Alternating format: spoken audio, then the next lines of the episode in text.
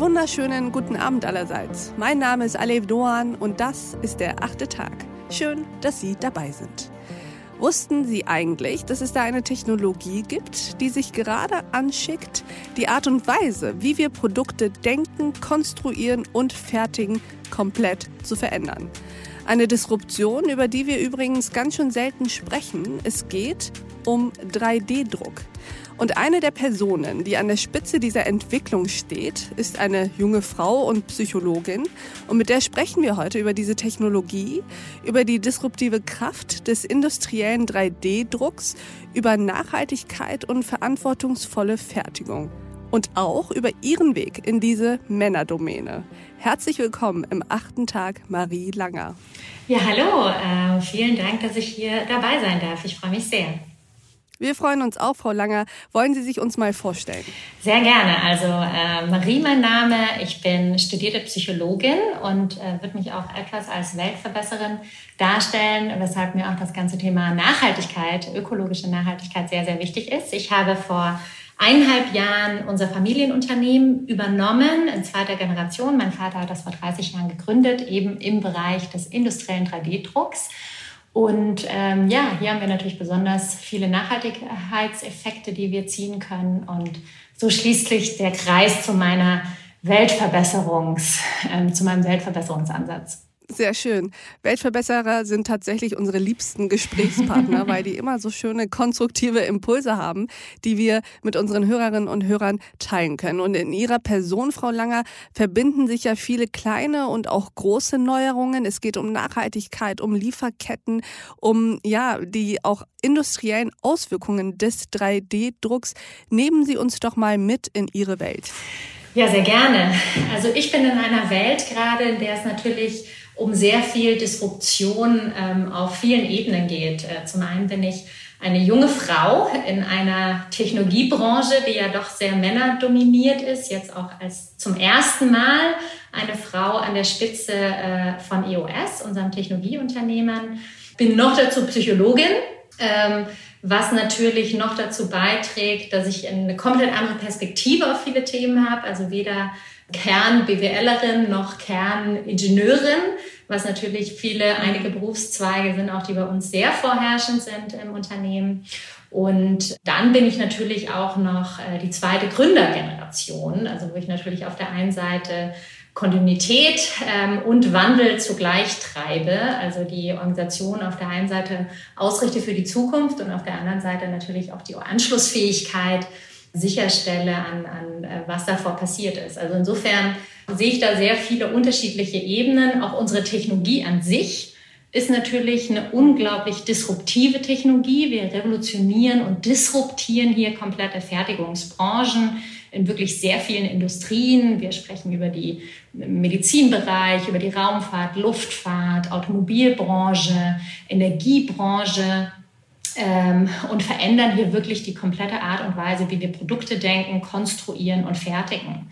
Hm. Und das wirkt sich natürlich auch sehr stark auf unsere Prozessketten in der Fertigung aus, für die Kunden, Lieferketten, die komplett anders aufgestellt werden können und gedacht werden und auch Geschäftsmodelle die sich ähm, ähm, sehr stark verändern. Insofern sind wir hier der industrielle Teil der digitalen Transformation wenn man das mal so sagen kann. Und ähm, genau, wir sehen, dass das für viele Industrien sehr essentiell ist, ähm, um hier wirklich in die Zukunft zu gehen, äh, zum Thema Leichtbau und äh, Gewichtsreduzierungen, wo wir natürlich große Nachhaltigkeitseffekte sehen, Funktionsintegration, aber eben auch Produktindividualisierung, die natürlich gerade im Konsumentenbereich, aber auch im Medizinbereich sehr, sehr wichtig sind. Und jetzt hier während der Pandemie haben wir natürlich auch sehr stark feststellen können, dass dieses ganze Thema flexible und dezentralere Lieferketten und auch Produktionsstätten ein sehr, sehr wichtiges Thema ist. Und davon haben wir jetzt natürlich sehr viel profitiert. Das klingt in der Tat nach ganz viel Zukunft und nach ganz viel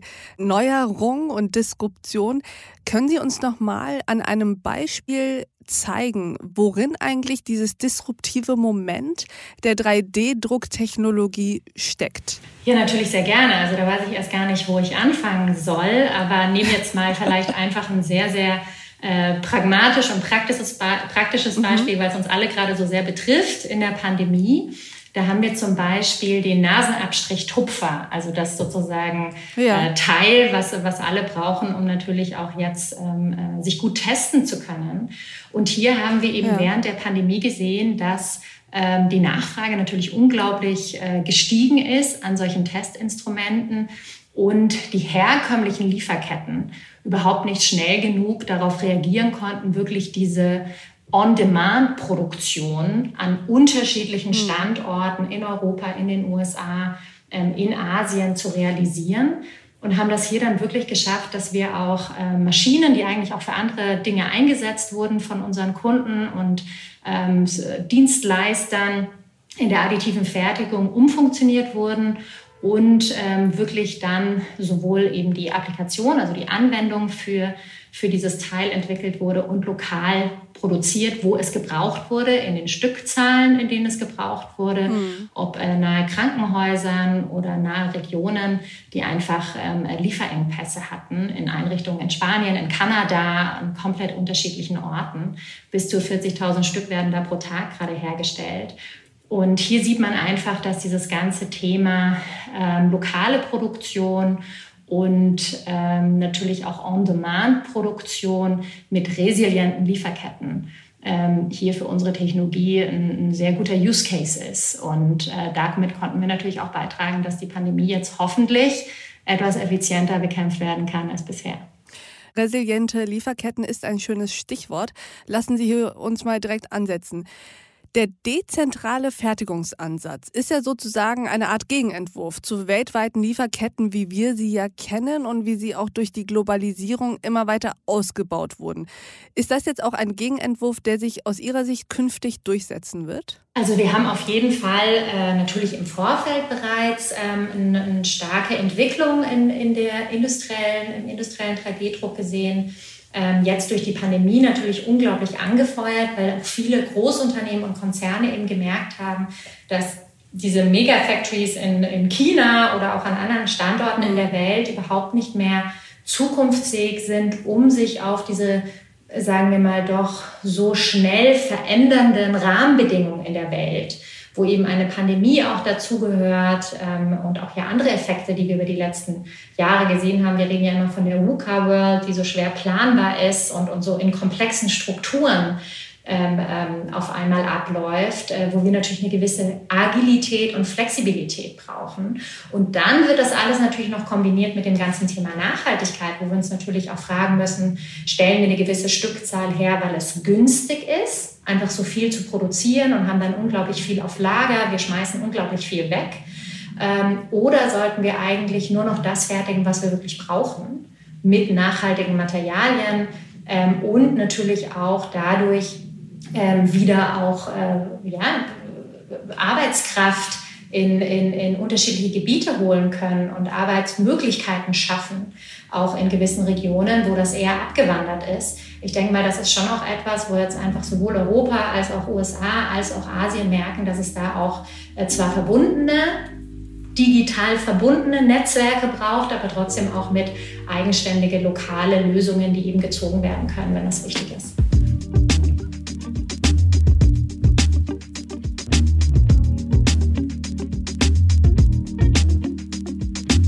Wenn man sich das jetzt anhört und Ihren Worten lauscht, dann kann man ja eigentlich schwer auf die Idee kommen, dass das nicht die bessere Art und Weise ist, zu produzieren. Was sind also im Endeffekt die Probleme, weshalb das noch nicht flächendeckend der Standard ist? Ähm, also lange war es die Qualität. Die ist kein Problem mehr. Mhm. Also von dem Qualitätslevel sind wir, glaube ich, teilweise sogar eher auf einem höheren Qualitätslevel, ähm, als es bräuchte manchmal für das eine oder andere Teil. Ein großes Thema ist natürlich das gesamte Umdenken, was sehr viel mit Mindset zu tun hat. Wir sehen ja auch, wie Digitalisierung, wie lange das dauert in Deutschland, dass Unternehmen mhm. sich wirklich mhm. digitalisieren.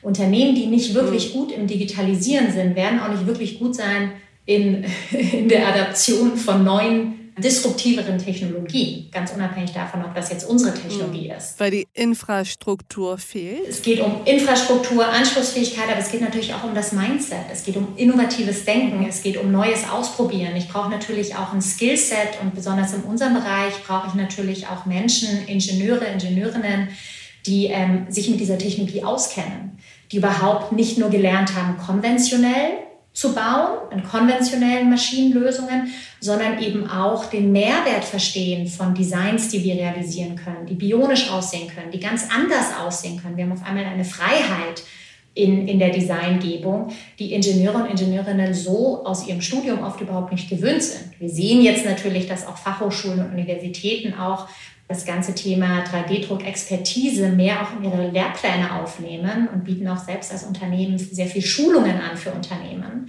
und auch äh, bauen mit denen Innovationszentren auf, um überhaupt die Mitarbeiter an diese Technologie heranzuführen.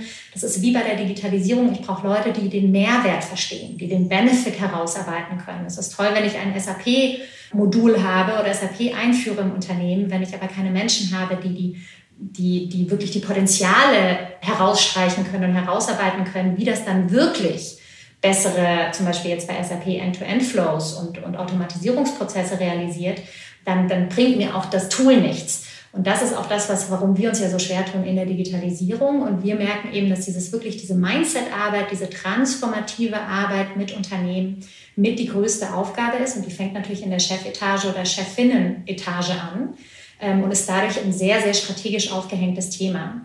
Ähm, was eigentlich ähm, ganzheitlich äh, getrieben werden muss. Und dadurch braucht es in der Adaption. Und ein zweiter Punkt ist natürlich auch der Kostenpunkt, dass unsere Technologie heute natürlich noch, sagen wir mal, so ein bisschen in der Pubertät ist. Ähm, es ist noch nicht komplett ausgereifte Technologie, es ist noch eine starke Innovation. Dadurch sind natürlich die Kosten teilweise noch höher als im Vergleich zu konventionellen Technologien, nicht überall. Warum eigentlich? Weil es eben so ist, dass oft Ingenieure, die gewöhnt sind, konventionell zu fertigen, dann mit unserer Technologie konventionelle Teile bauen wollen. Mhm. Und dann einfach sehen, naja, aber das ist ja dann teurer mit unserer Technologie. Es geht aber ja auch nicht darum, dass wir jetzt ein total günstiges Spritzgussteil mit unserer Technologie sofort günstiger fertigen können, es geht ja darum, dass dort, wo Individualisierung, wo Leichtbau, wo komplexere Strukturen wichtig sind, dass diese Komponenten wesentlich besser mit unserer Technologie gebaut werden können. Und das heißt natürlich auch, ähm, und da sind wir wieder bei der Ausbildung, dass ich als Ingenieur und Ingenieurin verstehen muss, wofür setze ich diese Technologie ein.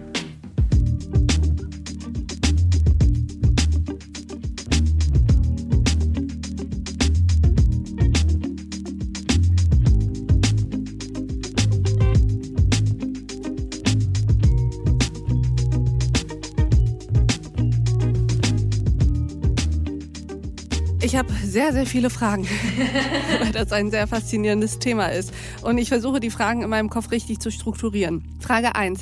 Können Sie uns mal anhand eines Beispiels skizzieren den Unterschied zwischen hier hat man ein Produkt konventionell hergestellt und hier sieht man die besseren Möglichkeiten, die man hätte, wenn man dieses Produkt als 3D Druckprodukt herstellt? Natürlich, also hier haben wir sehr, sehr viele Beispiele, äh, besonders auch nachdem das, sagen wir mal, so eins der Kern, eine Kernindustrie war, schon von Anfang an äh, für die additive Fertigung im, im Luftfahrtbereich, ähm, mhm. wo natürlich schon einfach aufgrund des Themas Leichtbau, also wie kann ich leichtere Teile herstellen, mhm ähm, diese Technologie unglaublich schnell in, in, in Innovations- und RD-Teams verwendet wurde. Jetzt erstmal für, sagen wir mal, wirklich Prototypen, aber dann doch auch äh, den Weg reingefunden hat in eben äh, die auch Serienproduktion oder den Weg rein findet aktuell in die Serienproduktion und die Qualifizierung von diesen Teilen.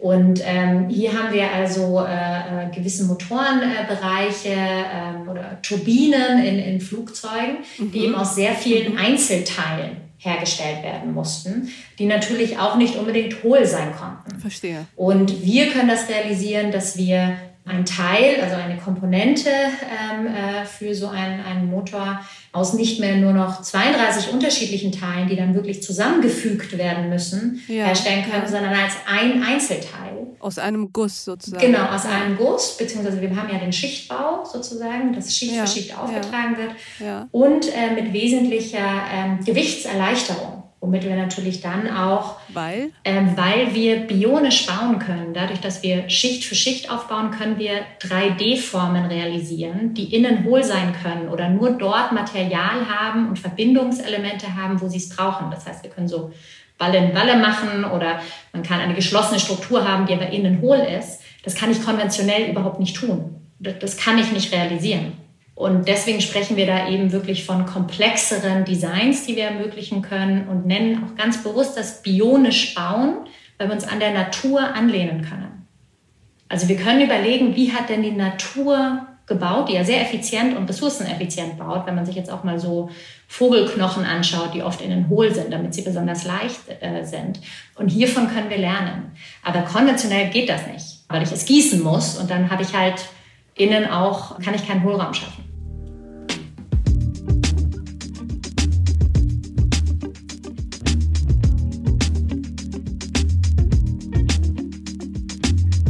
Weit verbreitet ist eigentlich 3D-Druck in Deutschland? Also hat man eine ungefähre Nummer, wie viele solche 3D-Drucker gibt es in Deutschland? Also weltweit kann ich Ihnen sagen, ähm, wir können natürlich jetzt von uns sprechen. Also wir haben die größte installierte Basis weltweit. Das sind über 3500 äh, Systeme jetzt für uns sprechend. Jetzt haben wir natürlich irgendwie auch noch andere ähm, äh, Wettbewerber und, und Partner, die in diesem Bereich ähm, arbeiten. Ich kann Ihnen jetzt nicht unbedingt eine Zahl nennen für Deutschland und was mhm. das heißt. Aber meine Annahme wäre jetzt mal, dass wir auf jeden Fall in, in Deutschland weniger Systeme haben als in Asien und in den USA weil in den Asien und USA viel, viel mehr ähm, Geld auch von Regierungen, Förderungen in diese Technologie gesteckt mhm. werden, weil die unglaublich stark als Zukunftstechnologie wahrgenommen wird. Und in Deutschland, wir, obwohl wir eigentlich unseren Backbone sozusagen im Maschinenbau haben, ähm, auch ja in der Digitalisierung ein bisschen nachhängen und dadurch natürlich auch sehen, dass in Deutschland die Adaption dieser Technologien länger dauert als in Ländern wie USA oder eben auch Kontinenten wie Asien. Das heißt, auch in dieser innovativen Kraft wird ein bisschen von Seiten der Politik geschlafen. Ja, wobei ich glaube auch, dass da ein Aufwachen passiert. Also wir haben da sehr gute Gespräche auch und, und, und stoßen da auf sehr viel offen, offene Ohren und auch, auch viel Bemühungen, hier gute Lösungen zu schaffen. Eine erste Lösung, die hier jetzt auch realisiert wurde von politischer Seite, war, dass jetzt auch im Automobilbereich, gerade im Zuliefererbereich hier mehr Förderungen auch passieren werden für disruptive Technologien, wo auch industrieller 3D-Druck ein Element davon ist, das gefördert wird. Das heißt, es passiert da schon auch ein Umdenken, aber leider noch etwas zu langsam und da würde ich mir schon auf jeden Fall noch, ein, noch mehr Schub wünschen. Hm, ein bisschen später und langsamer als anderswo, kann man vielleicht sagen. Genau. Ähm, sind, äh, ist es Ihnen ja auch ein Herzensanliegen, ähm, nachhaltige Fertigungsprozesse komplett durchzusetzen. Wie weit sind Sie da schon und welche Auswirkungen hatte die Corona-Pandemie ganz konkret auf Ihre Fertigungs- und Lieferprozesse? Auch unsere Lieferprozesse komplett nachhaltig zu gestalten, da muss man schon auch sagen, dass wir da noch in der Entwicklung sind. Also als ich vor eineinhalb Jahren in ähm, die Rolle gegangen bin, äh, auch mit dem ganz klaren Ziel, hier Nachhaltigkeit ähm, auf die oberste Ebene zu verankern und auch wirklich in die Umsetzung, in, in einer ganz anderen Form in die Umsetzung zu bringen, ähm, habe ich auch erstmal feststellen müssen, dass es in der gesamten Industrie eigentlich nicht wirkliche Kenngrößen gibt. Wie viel CO2, mhm. genau, Fußabdruck haben wir jetzt irgendwie wirklich? Also jeder sagt immer, 3D-Druck ist doch so viel nachhaltiger. Und man hat dann immer ganz schnell Argumente, woran das liegt ähm, habe ich ja auch schon einige genannt, aber mit den Zahlen tut sich die gesamte Industrie noch schwer. Weswegen ähm, einer meiner ersten Amtshandlungen dann auch war, dass wir wirklich eine Nachhaltigkeitsrolle geschaffen haben, wo wir das ganz große Glück hatten, einen ehemaligen Nachhaltigkeitsmanager der DHL, die ja Nachhaltigkeit enorm hochschreiben, einstellen zu können, der eben jetzt gerade mit uns äh, nicht nur die Nachhaltigkeitsstrategie ähm, entwickelt, sondern eben auch die ganzen Messungen macht, um da jetzt wirklich mhm. auch mal bessere Daten zu bekommen und dann natürlich auch darauf aufbauen zu sagen, wo müssen wir noch besser werden. Wir müssen natürlich besser werden im ganzen Thema Materialverbrauch. Wir müssen besser werden im ganzen Thema auch, welche Materialien verwenden wir denn überhaupt? Investieren aktuell auch sehr stark in, in bioabbaubare und CO2-neutrale Materialien, besonders im Kunststoffbereich ähm, und müssen dann natürlich uns auch anschauen, wie viel Energie verbrauchen denn unsere Systeme an sich und wie können wir hier CO2-neutrale Lösungen schaffen über Energierückfluss, ähm, ähm, wo es ja auch immer wieder gute Lösungen gibt. Und sind hier jetzt auch mit einigen Kunden zum Beispiel gerade dabei, ganze Pilotfabriken nachhaltiger aufzubauen. Also wirklich zu sagen, wie müssen die gebaut sein von wirklich irgendwie, welchen Strom verwende ich, aber auch wie ist das System besonders ressourceneffizient, welches Material verwende ich ähm, und wie läuft das wirklich end-to-end. -end. Ähm, hier sind wir noch auf einem Weg. Ich würde auch gerne schon mehr Daten nennen können, als ich kann. Aber was mir hier einfach ganz, ganz wichtig ist, ist diese Weiterentwicklung zu treiben, wirklich die richtigen Daten zu sammeln, weil nur wenn ich wirklich mal messe, wo stehe ich denn heute, kann ich mich verbessern. Wir wissen, dass wir Effekte haben. Die sind natürlich immer an einzelnen Anwendungen viel leichter darstellbar. Ich hatte ja schon das Beispiel in der, in der Luftfahrt, wo wir natürlich die mhm. Effekte aufzeigen mhm. können. Wir müssen jetzt zu einem Punkt kommen, wo wir für die ganze Industrie Effekte aufzeigen können, weil das wird natürlich nochmal ein viel schlaggebenderes Argument sein. Auch für viele Kunden, was wir auch heute schon sehen in der Kaufentscheidung. Ähm, und da freue ich mich auch so, weil Kunden zu uns kommen und sagen, wie nachhaltig ist eure Technologie? Wir wollen Zahlen sehen und das ist für mich natürlich super weil dann kann niemand mehr was sagen. Wir müssen einfach die Zahlen rausrücken und müssen dann dementsprechend uns verbessern.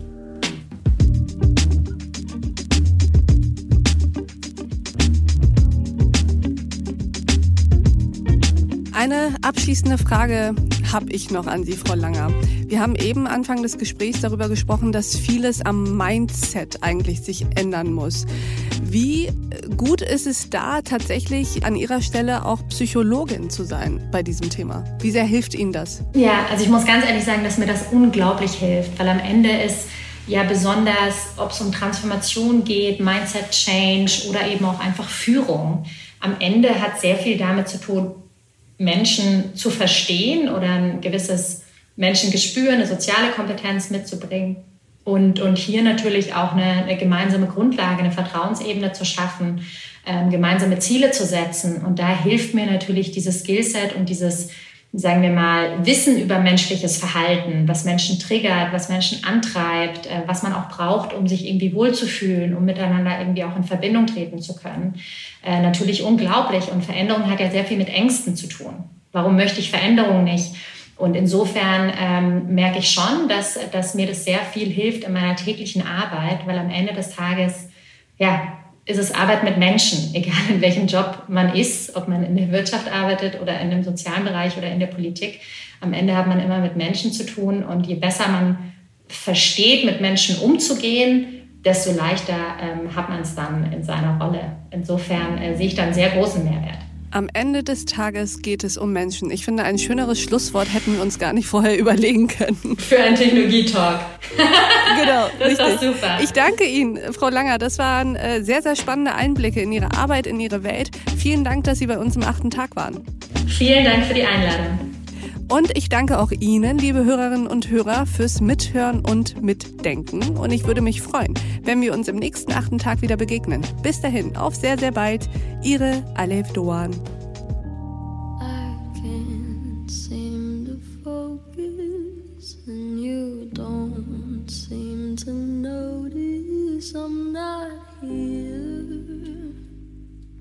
I'm just a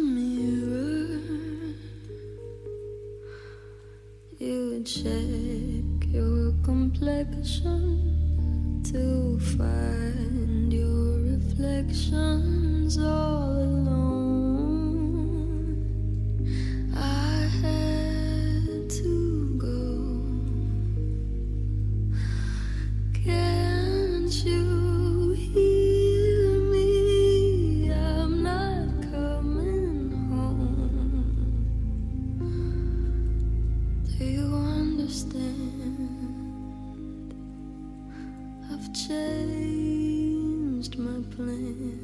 supposedly I'm